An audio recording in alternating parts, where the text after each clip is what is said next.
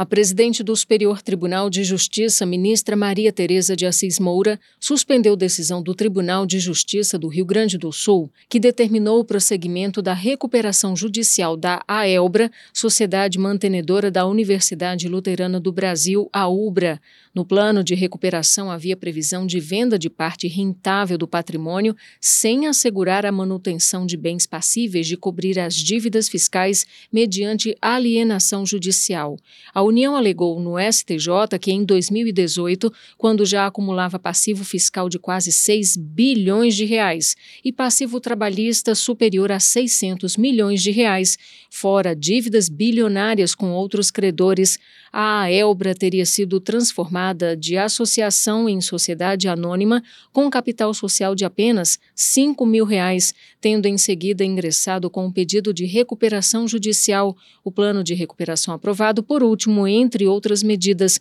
previu a alienação de uma unidade produtiva isolada, fruto da cisão parcial da recuperanda, que ficaria responsável pelo curso de medicina. A ministra Maria Tereza de Assis Moura considerou, entre outros argumentos, que o prosseguimento da recuperação e a venda dos bens da sociedade poderiam causar lesão grave à economia pública. Para presidente do STJ, se o crédito tributário está fora da recuperação judicial, por óbvio, não será contemplado pelo plano de pagamento dos credores e, se a parte boa do ativo é alienada, restará sob a titularidade da AELBRA patrimônio de valor duvidoso ou, no mínimo, de alienação pouco ou nada atrativa, permitindo antever o insucesso das tentativas de apurar valores para a quitação dos débitos. Assim, a ministra deferiu o pedido para suspender a decisão do Tribunal Estadual que autorizou a alienação até que sejam definitivamente julgados